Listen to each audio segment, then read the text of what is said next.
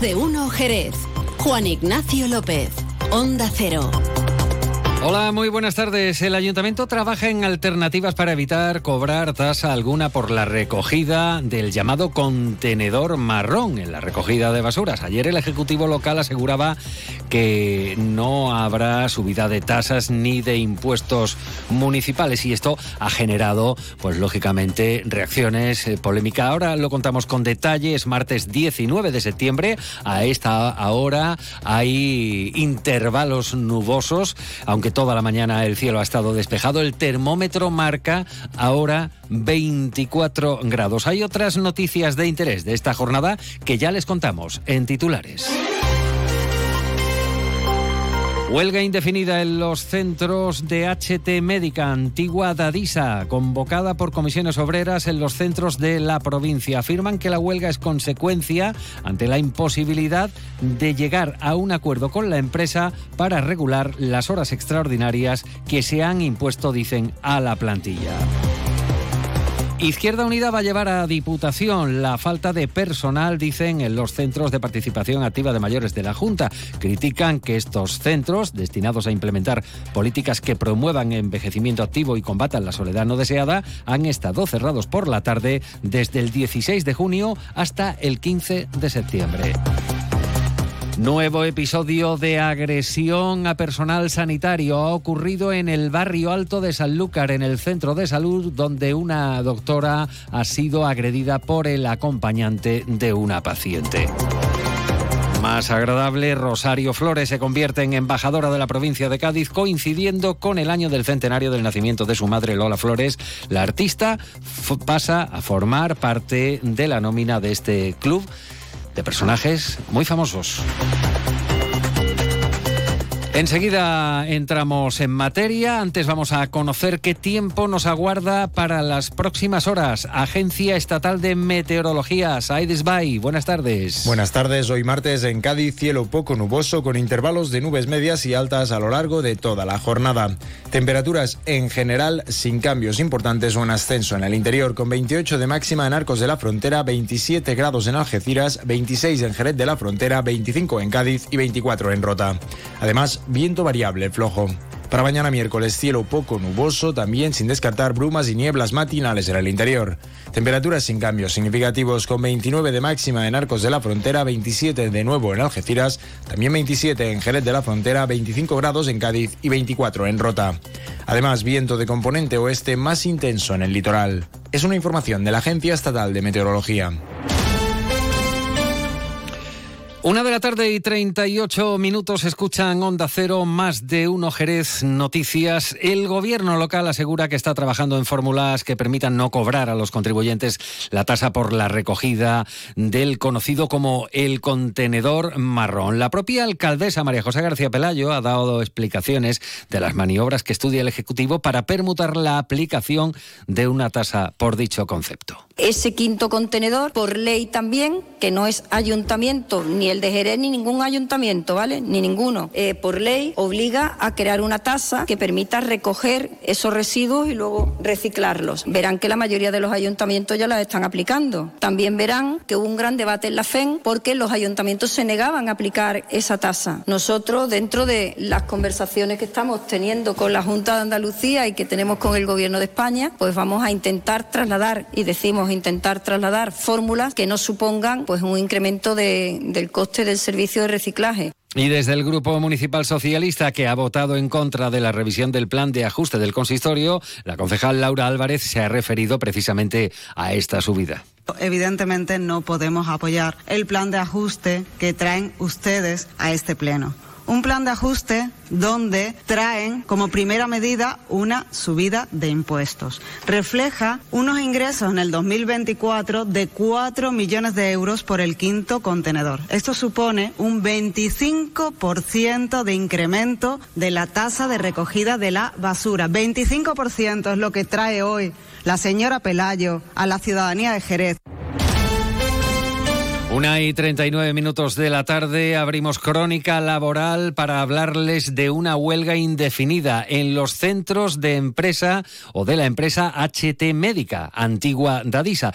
La plantilla ha trasladado a sus representantes legales su disconformidad con la imposición, dicen, de la dirección de la empresa de realizar horas extraordinarias. Subrayan desde comisiones obreras que la compañía trata de cubrir así el volumen de trabajo al asumir más carga de la que puede atender con los medios humanos de que dispone. En Jerez hay una treintena de trabajadores en estos servicios, entre Clínica Los Álamos y San Juan Grande. En la provincia son 100 los trabajadores afectados. Consideran necesario desde este sindicato ampliar la plantilla para cubrir horarios y servicios. Apuntan desde comisiones que ya han expuesto en reiteradas ocasiones a la empresa que sus jornadas se extienden más allá de lo permitido legalmente. Aseguran que la plantilla está siendo obligada a realizar turnos fuera de su habitual, en fines de semana, superando en casi 20 horas lo establecido en el convenio colectivo sin que se respeten los descansos entre jornadas ni los días de libranza. Por otro lado, añaden desde este sindicato, también se obliga a la plantilla a estar de guardia localizada siete días seguidos sin ningún tipo de descanso. Paula Sanz, comisiones. En concreto, la plantilla está siendo obligada a realizar turnos fuera de su horario habitual en fines de semana, con lo que las jornadas semanales superan en casi 20 horas lo establecido en el convenio colectivo, sin que se respeten los descansos entre jornadas ni los días libres. También se le obliga a la plantilla a estar de guardia localizada siete días seguidos, sin ningún tipo de descanso y solapado esta guardia con el turno habitual. No abandonamos la crónica laboral para hablarles de una denuncia de otro sindicato y en esta ocasión por impagos. Desde CGT aseguran que la plantilla de Sherritel Mediaciones, empresa ubicada en el parque empresarial, sufre pagos de manera irregular. La plantilla de Sherritel Mediaciones, dicen textualmente, cobran a plazos, como el que compra una lavadora. Informa CGT de que esta situación la vienen arrastrando desde el pasado mes de mayo, lo que a día de hoy les sitúa, subrayan, en una, en una situación económica y de estrés insostenible. Hablan de una situación surrealista en la que el pago de la nómina se llega a fraccionar en dos y hasta en tres plazos. La práctica totalidad de la plantilla, detallan desde CGT, está compuesta por mujeres, siendo para muchas de ellas el único ingreso que entra en casa. E indican que además en el mes de julio la situación empeoró aún más, realizándose el pago de la mitad de la nómina en dos partes a lo largo del mes. A día de hoy, Sherritel Mediaciones adeuda, según CGT, a sus trabajadores el 50% de la nómina de julio, el 100% de la nómina de agosto, es decir, nómina y media. Sonia es una de sus trabajadoras. Llevamos desde mayo cobrando mal y a plazos. Actualmente nos deben el mes, la mitad del mes de julio y el mes de agosto. La respuesta de la empresa es que no tiene dinero, te entiendo, te comprendo, pero no tengo dinero. No nos dan ninguna otra solución. En la plantilla somos 17 padres de familia que, como te comento, llevamos desde julio sin cobrar absolutamente nada. Actualmente la plantilla solamente hay tres personas activas, el resto estamos dados de baja con ataques de ansiedad, subidas de tensión, depresión y queremos una solución porque no podemos seguir así. Esta situación es insostenible. Una de la tarde y 43 minutos. Dirigimos hoy también nuestra atención hacia un equipamiento formativo que lleva cerrado años. Se trata del antiguo Centro de Formación Ocupacional en San Juan de Dios y más antiguamente donde se impartían los cursos del PPO.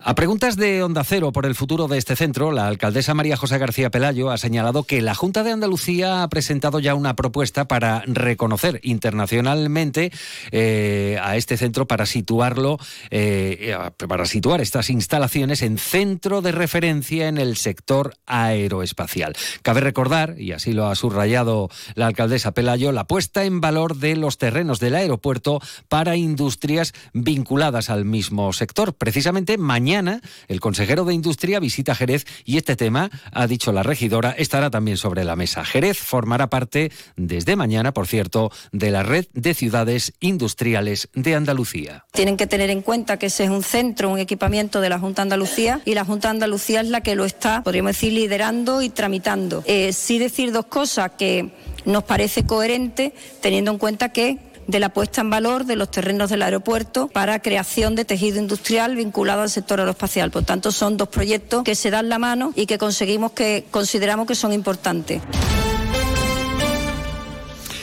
Izquierda Unida lleva al Pleno de la Diputación Provincial una moción para instar a la Junta de Andalucía a que retire el proyecto de orden por la que se fomenta la participación de los mayores en la gestión de los distintos espacios de los centros de participación activa de mayores.